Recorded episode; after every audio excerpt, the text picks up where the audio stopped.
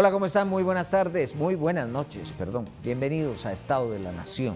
Iniciamos otro programa más para platicar con ustedes acerca de lo que se va produciendo eh, en nuestro país. Y hoy vamos a hablar de las, de las manifestaciones. Desde la semana pasada se produjeron eh, pues muchas declaraciones, sobre todo en redes sociales, acerca de descontentos por el tema del subsidio, por el tema de la elección de la fiscal, por el tema de la, designación de la fiscal y por la elección de la Universidad de San Carlos. Habían estado programadas sendas manifestaciones, una el sábado, eh, algunas otras, eh, también el mismo sábado hubo algo de los 48 cantones en Totonicapán, Ah, y eh, para hoy se hablaba de bloqueo de carreteras, eh, etcétera.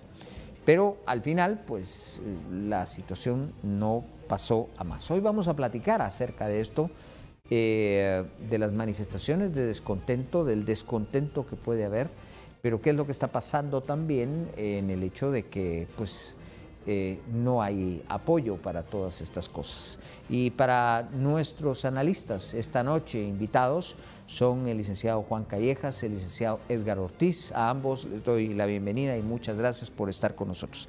Licenciado Callejas, bien, ah, pareciera que el descontento que sí hay, que no se puede decir porque hay encuestas que revelan que el presidente de la República y su gobierno están muy, muy mal evaluados por, por las personas y esto escapa de las redes sociales, pero el descontento real, digámoslo así, pues no sale ni desborda las redes sociales.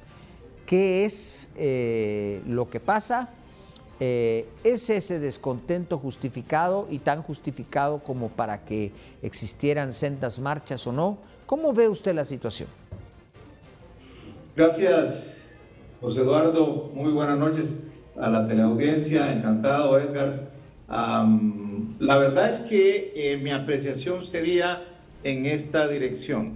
Em, Guatemala como sociedad y como país eh, viene desde hace mucho tiempo sufriendo las consecuencias del desgobierno y de la falta de digamos, funcionalidad del Estado. Nosotros, eh, querramos o no aceptarlo, estamos, si no ya, al borde de lo que se denomina técnicamente como un Estado fallido.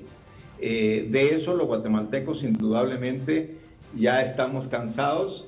Eh, sin embargo, lo que no acuden y no existe, que para mí es una de las grandes falencias en nuestro país, son liderazgos que verdaderamente convoquen yo creo que cualquier sociedad, cualquier grupo humano, cualquier ámbito del mundo de la sociedad, eh, viviendo en sociedad, eh, tiene que tener liderazgos en personas, en individuos, con el carácter y la capacidad de convocar a una sociedad como la nuestra a verdaderamente plantearse eh, la vida de una manera diferente a como la estamos viviendo.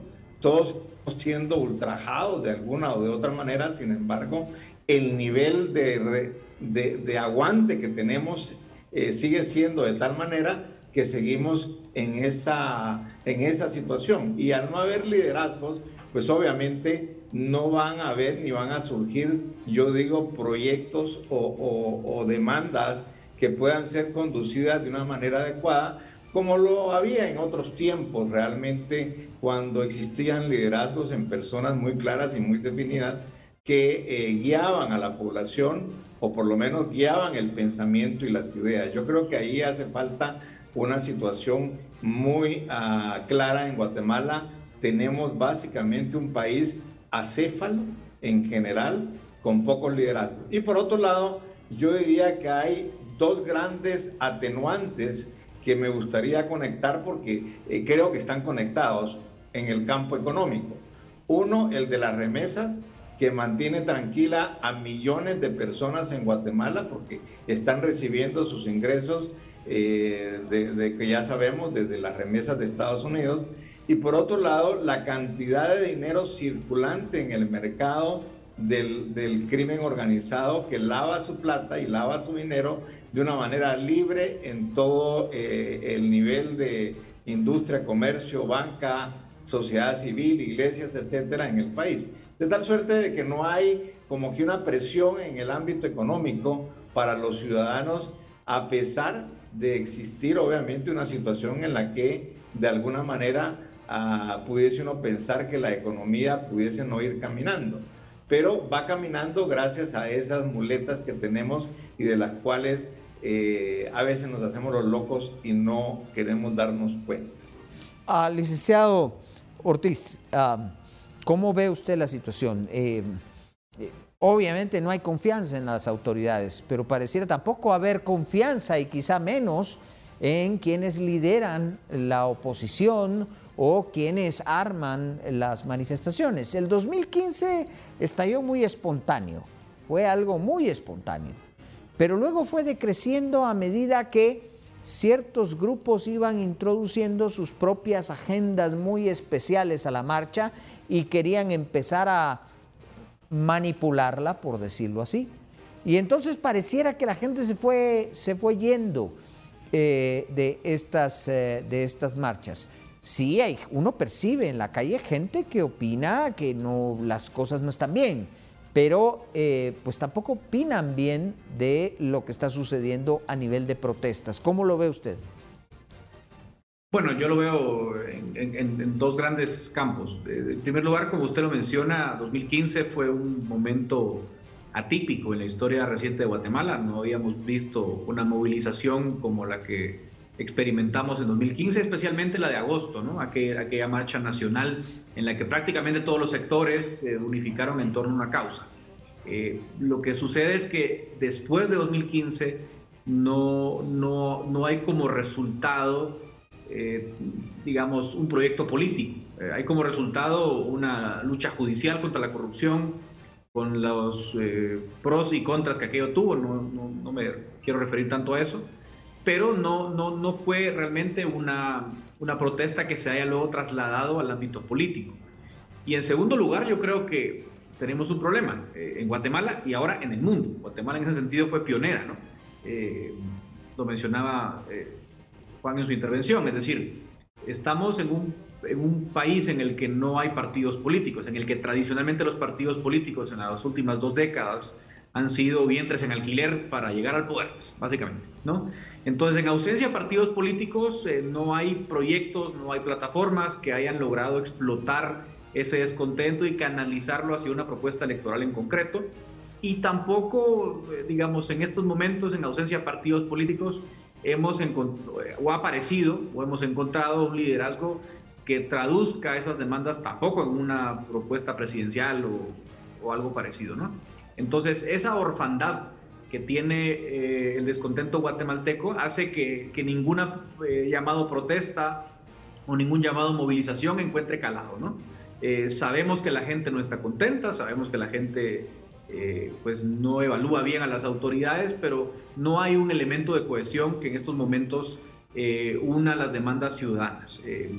Lo digo con, también con cierto contexto regional, lo estamos viendo en América del Sur también, es decir, países como el Perú, como Colombia, pasaron por episodios muy similares, en ausencia de partidos políticos.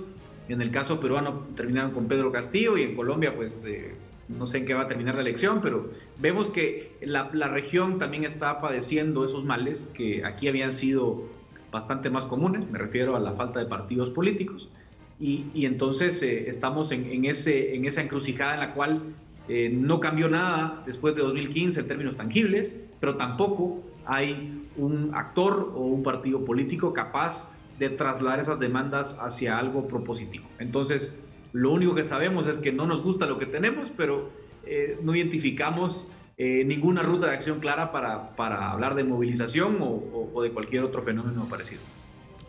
Cuando vemos esta, esta situación, ¿qué mensaje manda al gobierno el hecho de que pues, no hubo mayor reacción al respecto? Porque la verdad es que no hubo mayor reacción al respecto. Las fotos del sábado parecieran ser evidentes y hoy pues tampoco hubo mayor cosa. Hubo sí y vuelvo a repetir, algo a nivel de los 48 cantones, que parece que ya no son 48 cantones unidos tampoco. Entonces, eh, ¿qué, mensaje manda esto? ¿Qué, ¿Qué, mensaje manda a la situación? Ah, licenciado Callejas. Yo creería que es peligroso, José Eduardo, y es peligroso porque lo que está es realmente como ah, permitiendo o, o, de alguna manera facilitando que el proyecto que tiene el gobierno actual, entendiendo al Ejecutivo con toda la cooptación del Estado completa, eh, se vaya a ir concretando de aquí al proceso electoral próximo en el 2023.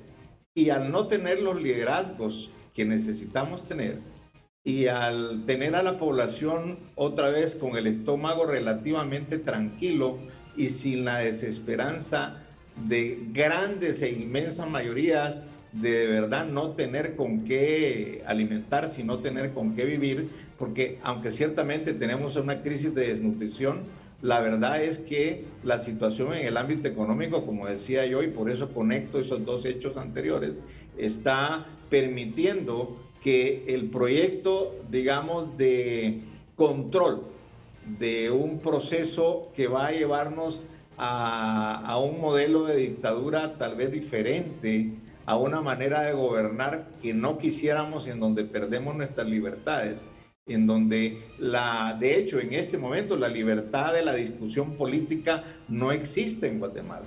Eh, y hay muchos líderes que se amparan en, en, eso, en que la ley no les permite el debate, eh, cosa que creo yo que realmente eh, puede ser cierta en alguna manera, pero ahora, de otra manera yo creo que hay que atreverse a avanzar ahora, no hay, en no hay que, a ese desarrollo de liderazgo. No, no, no, no cabe un poquito de más análisis en este tema, porque, a ver, todos sabemos lo que pasó en El Salvador y que tiene pues prácticamente tomado el país pero es básicamente una entidad y un líder. Eh, Nicaragua, pues no se diga. Venezuela, pues por supuesto. Eh, Cuba, pues ya sabemos. Ahora, eh, licenciado Ortiz, el liderazgo del gobierno acá, pues está acompañado de otros liderazgos laterales que tienen sus propios intereses y que estarán unidos en un, en un tema específico, pero llegado el tema de las elecciones, eh, pues yo creo que ahí, ahí ya cada quien va por su lado, porque evidentemente en esto hay gente de la candidata o precandidata A, de la precandidata B, del candidato C, etcétera, etcétera. O sea, eh, eh, no, es, no es un liderazgo, ni mucho menos. ¿Cómo lo ve? No, yo, creo que no, eso es un punto importante. Es decir, lógicamente, si vemos El Salvador o Nicaragua, sabemos que es eh, digamos, una cuestión eh, monárquica, digámoslo así. O sea, es, es, alrededor de un líder o un personaje en concreto que se, que se mm, articulan las fuerzas políticas. Guatemala, por sus peculiares características, yo creo que lo que tiene es un, es un directorio, ¿no? Un directorio de, de distintos actores, ¿sí? Que convergen en torno a ciertas agendas. Generalmente eh, la impunidad es una de las, de las, digamos, requisitos sine qua non para que el sistema de la corrupción pueda funcionar. Eh, no tiene rostro el, del sistema y de alguna forma hay una cierta rotación ¿no? de, de, entre esas élites. Lo que pasa es que, élites políticas, ¿no? Lo que pasa es que eh, yo, yo creo que no obstante sea una cuestión directorial, eh, sí comparto la preocupación que mostraba Juan, es decir, yo sí creo que hay un, hay una, hay un cierre de espacios cívicos alrededor de ese directorio, es decir, los que integran, los que sí tienen un asiento en ese directorio, pues claramente quieren eh, conservar su posición y dejarle menos apertura a, potenciales competidores. Y creo que ese es un, poco el riesgo que tenemos en el corto plazo. Ahora, es decir, que eh, tanto lo vayan a lograr, ¿no? No, Ahora, no digo que vayamos a Nicaragua. Sí. Ahora, licenciado Callejas, ¿no cree usted que ese directorio también está pegado con chicle, como decimos? Porque evidentemente, a ver, si vemos la naturaleza de los que supuestamente están en el directorio, aunque no mencionemos directamente a alguno, pero eh, sabemos perfectamente que eh, todos aspiran a tener el poder en sus manos. Y eso al final los va a llevar indefectiblemente a pelearse entre sí, a disputarse entre sí. Porque todos quieren ser el, el número uno de esta fiesta. ¿Cómo lo ve usted? A mí, yo diría, José Eduardo, que aquí hay que agregar dos actores de los cuales cuesta hablar porque no cabe duda que representan dificultades siempre, pero acuérdense que el crimen organizado está metido dentro de estos actores. Y el crimen organizado tiene una gran cuota de poder en este momento en este país. Lo mismo podríamos decir de lo que antes no se reconocía, pero que hoy ya es de público conocimiento, incluso en la entrevista que le hace Prensa Libre al ex embajador Mark Farland, habla sobre una parte del sector privado organizado en Guatemala que es parte de esta mesa, es parte de este equipo que está tratando de instaurar una manera de dirigir el país donde no queden espacios para nadie más. O sea, ya no es el sector político. Yo diría que el sector político eh, y sobre todo los, los partidos políticos siguen siendo hoy, como lo eran antes, un instrumento básicamente para tratar de manejar de una manera disfrazada una democracia que no es democracia. Acuérdense ustedes cuando estábamos nosotros bajo los regímenes militares. ¿Quiénes manejaban a los políticos? Pues el poder militar. Y los políticos daban la cara. Es lo que está ocurriendo ahorita, solo que con otros actores.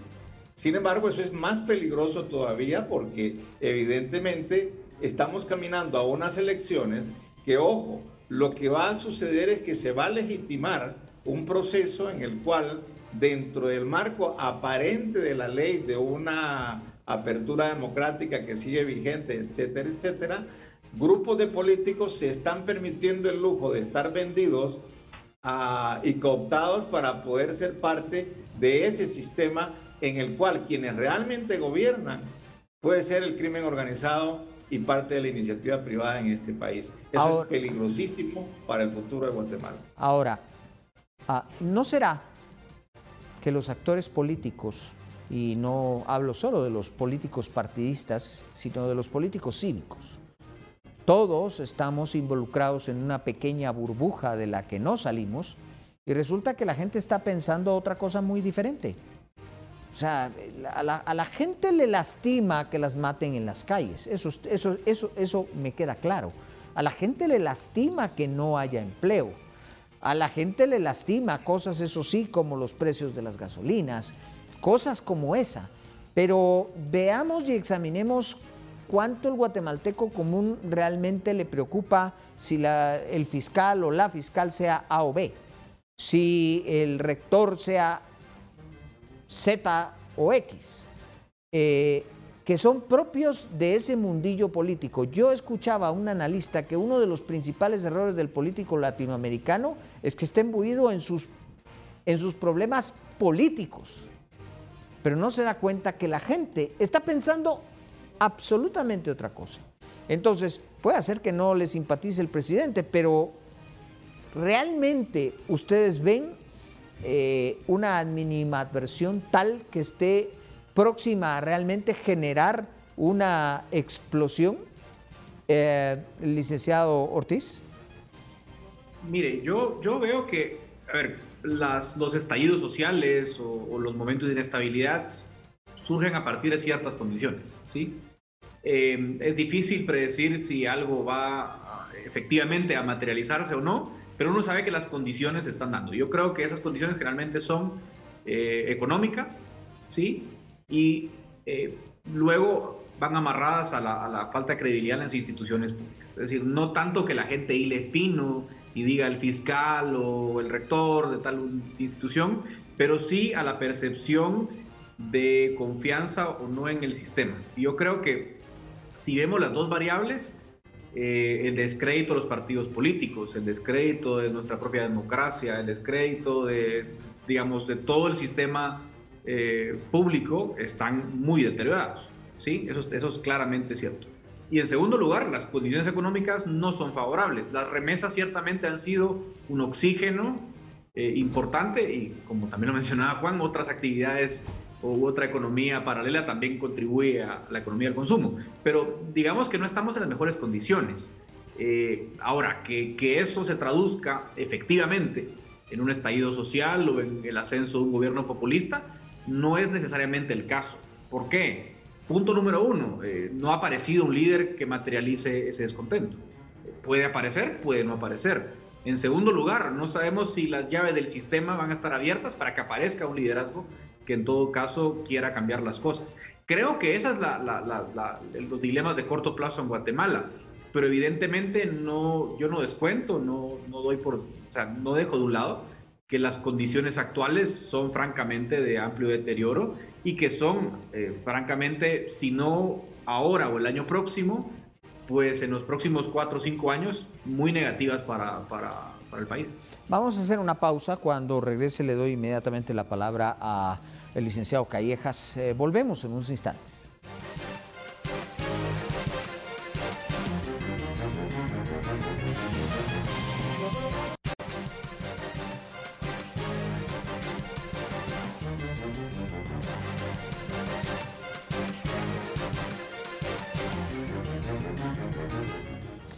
Continuamos en este análisis tan especial de un país que definitivamente también a lo largo de la historia ha sido o ha dado muestras de ser un poco, ah, digamos, diferente eh, en el contexto del área, en muchísimas cosas. Y no estamos hablando de ahora, estamos hablando de los años 70 para acá e incluso antes. Recuerdo que en los 70 había aquellos procesos inflacionarios que dieron como resultado que se cambiaron monedas en prácticamente toda Latinoamérica. Eran unos procesos inflacionarios monstruosos, mientras que en Guatemala habían pequeños letreros en las tiendas que decían no se aceptan dólares.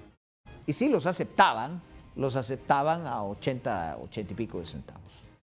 Guatemala siempre ha sido media extraña y difícil de leer. ¿Cómo ve la situación eh, don Juan Callejas? Yo creo que en efecto eh, Guatemala necesita de alguna manera una conducción de un liderazgo que deberá surgir. Yo tengo la esperanza de que de pronto de verdad surjan liderazgos que estén dispuestos a, a ofrendar su vida si es necesario. O sea, el país necesita salir adelante. No hay otra manera, porque lo único que nos queda, de verdad, de aquí en adelante, si no se hace nada, es que vamos a llegar a las elecciones del, 2023 y lo que va a haber va a ser precisamente lo que muchos no queremos, que es la continuidad de un sistema que se afiance en Guatemala para llegar a sostener durante a saber cuánto tiempo más el control de un país que ciertamente ha resultado ser una mina de oro para muchos. Y entonces las riquezas que se están produciendo pues se las están quedando unos pocos, como ya sabemos, y se están llevando otras, muchos capitales internacionales. De tal suerte que yo sí creo que es peligroso el camino que llevamos, pero sí veo con esperanza y espero que de aquí al proceso del 2023 puedan surgir liderazgos frescos, nuevos, eh, que no tengan temor ni siquiera a las limitaciones aparentes que pudiesen estar teniendo con respecto al régimen del Tribunal Supremo Electoral y las leyes existentes. Van a haber cambios y van a haber transformaciones que la misma población, esperaría yo, estuviera dispuesta a apoyar, asumiendo los riesgos que eso implica. Y creo que ahí es donde necesitamos esos liderazgos. Ah, eh, licenciado Ortiz, a ver, hay algo que Guatemala es extraordinariamente conservadora y además con un acendro religioso bastante importante de ambos espectros del cristianismo, tanto los católicos como los evangélicos. Ah, cuando citábamos países del cono sur, había un componente tan diferente en la población en cuanto a ese asunto específico que daba a entender que uno se explicaba por qué la gente pensaba allí o piensa de cierta forma. A ver, acá el conservadurismo está metido en todos lados. No es un conservadurismo de élite, es que es un conservadurismo de raíz. Ah, en esas circunstancias, no falla mucho la lectura del país por esto y sobre todo cuando ¿Nos comparamos con otros países del, área? Bueno, sí hay matices, eh, y ese es un matiz muy importante. Pero si vemos El Salvador, digamos, se responde plenamente a su inquietud. En El Salvador eh, hay una lógica parecida, ¿no? Quizás no, no, no sé si el conservadurismo es tan extremo como Guatemala, pero es muy parecido.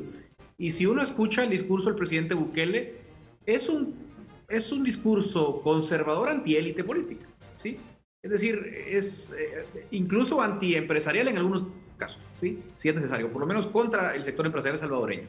Entonces hace falta una mezcla de un populismo conservador en lo social, eh, y quizás no, no, no tan conservador en lo económico. Eso creo yo que, que es un peligro. Quizás, José Eduardo, recordaremos las épocas de Alfonso Portillo, ¿no? Él fue un personaje que, que en cierto sentido entendió ese discurso, lo llevó a la práctica y, y, llegó a la presidencia y, y, bueno, el proyecto del FRG finalmente... Bueno, llega, llega a la presidencia por el proyecto del FRG y por los líderes que lo acompañaban. Lo acompañaba un personaje como Efraín Ríos Montt, que sí tenía el sello conservador. Él solo, quién sabe, ¿verdad? Ahora, el licenciado Callejas, lo vi sonreír cuando justamente se mencionó esto, porque justamente me lleva a la siguiente pregunta. A ver, yo veo que en el país hay ciertos liderazgos. Lo que yo no veo es que ninguno de esos liderazgos cuaje como cuajó Bukele. No veo un Bukele, ni mucho menos nada parecido, y no le estoy otorgando a Bukele el hecho de que me agrade cómo está manejando las cosas. Entiendo que se preocupa de una agenda que le preocupa a los ciudadanos versus los demás políticos. Eso sí lo entiendo. Ahora, yo no veo un Bukele, no veo un Pedro Castillo, porque además la izquierda aquí está comprometida con otros sectores que le hacen pelearse terriblemente de profundidad con ese conservadurismo. Entonces, ¿realmente cree usted que de aquí al próximo año surja ese mágico liderazgo que no veo porque yo la vez pasada puse una encuestita ahí y puse esos cuadritos que estaban saliendo con los posibles candidatos y la respuesta mayoritaria era todos son una porquería. Esa era la respuesta mayoritaria. ¿Cómo lo ve? Es correcto, es correcto desde la perspectiva de la apreciación, digamos, de la política como hasta ahorita se ha trabajado y se ha traído y, se trata de seguir manejando en Guatemala, porque seguimos bajo los mismos esquemas ortodoxos de los políticos de tarima, de los políticos de gritos, de los políticos de emociones, de los, pero no estamos teniendo todavía, digamos, porque aparentemente, y digo solo aparentemente porque yo creo que sí podemos entrar a discutir propuestas de transformaciones y cambios que la población sí necesita y sí la valora y sí la aprecia. Este, Guatemala necesita una transformación educativa a gritos. La gente lo sabe. Hoy más que nunca, aún en los campos de corte de café o en los campos de corte de caña, la gente que está haciendo los cortes de café o de caña o de, o de melones o de bananos o de cualquiera de nuestros grandes productos del agro, sabe que sin la educación sus hijos no tienen futuro. Y eso hay conciencia de ello. Pero resulta ser que los políticos tradicionales dicen, no, pero es que eso no son soluciones de corto plazo. Bueno, si nadie está pensando y nadie está pidiendo soluciones de corto plazo, sino soluciones de largo plazo, para salir adelante como país hacia el futuro. Aquí lo que necesitamos es gente, liderazgo, que se atreva a plantear las transformaciones que el país está necesitando para todo su futuro de aquí en adelante. Veremos incluyendo la reforma al sistema político, incluyendo las reformas al sistema económico, incluyendo las reformas a todos los sistemas de salud y educativos y la parte social veremos, del país. Veremos si surge el líder o el partido político que abandere eso. Pero sinceramente, lo que yo he escuchado hasta el momento, eh, pues simplemente no, no, no, va por ahí. Muchas gracias a ambos. Les agradezco mucho el eh, haber conversado esta noche en Estado de la Nación. Muchas gracias, licenciado Ortiz. Muchas gracias, licenciado Callejas. Muchas gracias a ustedes por estar con nosotros. A ustedes también, por supuesto, por su preferencia. Buenas noches. Thank you.